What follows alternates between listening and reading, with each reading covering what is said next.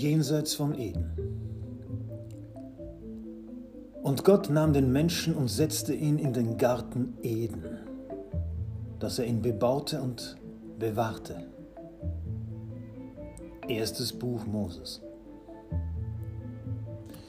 Garten Eden, Paradies, Garten der Wonne, Ort der Seligen.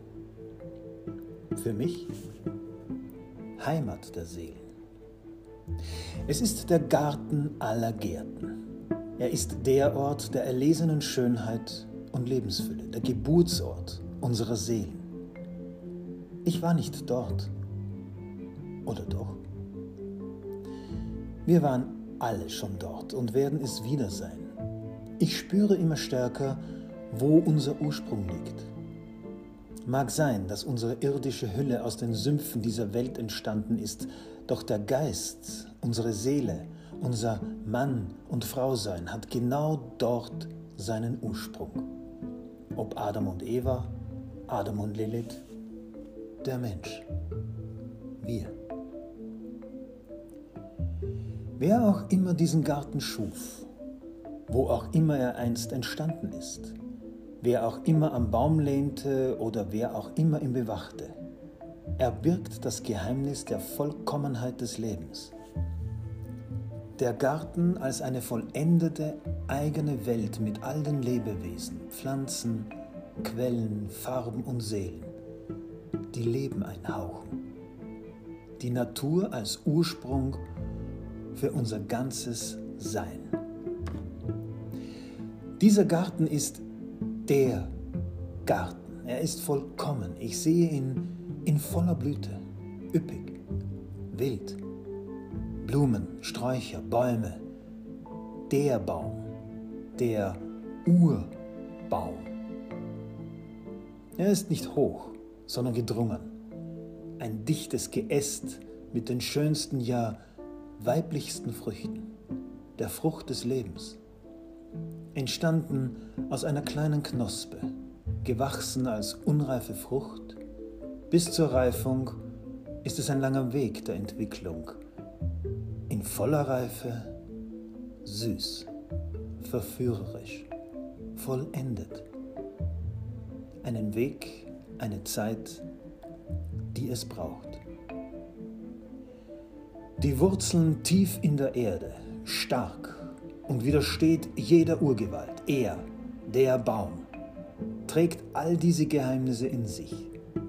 Jene, die wir glauben zu wissen und dennoch nicht wissen. Die wahre Erkenntnis blieb uns verborgen. Doch sie ist so einfach und so klar. Ob Apfel oder Feige, eher Feige als Apfel. Der Garten nährte und nährt auch und vor allem unsere Seele. Er ist Heimat der Tiere und der Menschen. Er ist das, was uns umgibt. Die Erde, aus der wir erschaffen wurden und zu der wir wieder zerfallen. Das Wasser als Quelle des Lebens. Das, was uns am Leben hält die Natur, die uns zu essen gibt und diese unsagbar heilende Stille, unersetzbar. Hier finden all unsere Gedanken eine Heimat.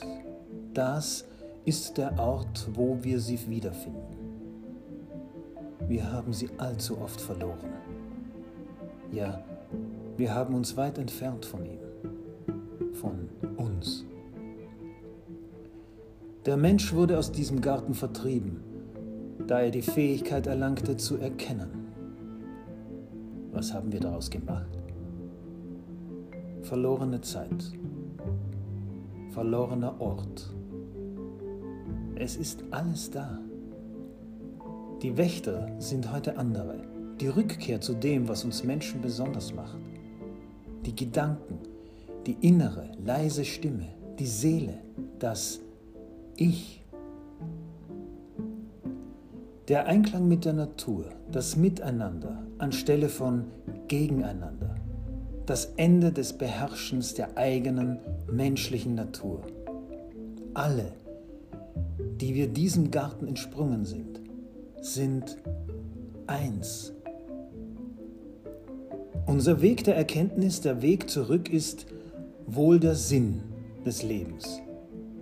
Was braucht es schon, das Leben?